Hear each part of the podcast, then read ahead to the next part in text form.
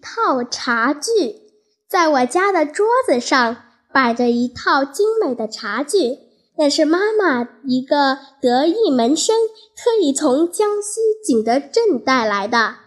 因为它来自著名的瓷器之乡，所以家里人十分珍爱它，我也十分喜欢它。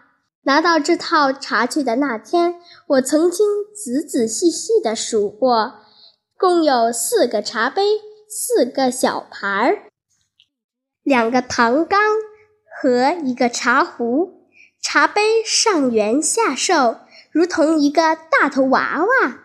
茶壶呢，一手叉腰，一手伸长，像个得胜的将军。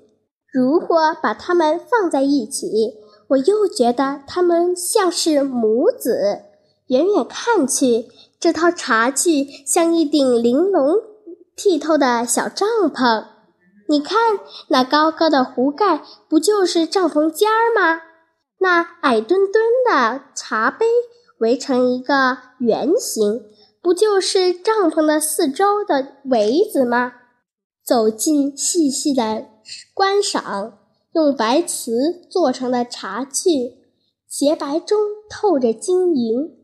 如果再走近，还能从茶中或托盘里找到人的影子。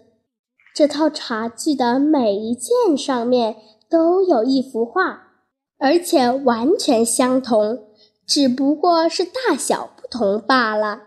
那是一个乡村姑娘，她的头发微微发黄，身穿蓝色的衣裙，朴素的衣着实的她显得格外端庄。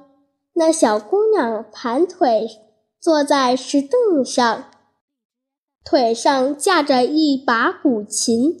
手指好像在古琴上滑动，她的背后是矮矮的蓝山，淡黄色的小花一丛丛，多美的一幅画儿啊！它好像有着野花的芬芳，泥土的清新，使我越看越爱看。每件茶具的边儿上都描有一道金边儿，好像要围住那要。流出来的田园气息，要锁住姑娘弹出的动人曲乐曲，让它永远留在杯子上。可是这乐曲是牵不住的，也锁不住的。一次，我偶然发现瓷器瓷器撞击的声音是那样的动听、清脆、响响亮。似乎有一种回声，久久地荡漾在我的心里。我十分喜爱这套茶具。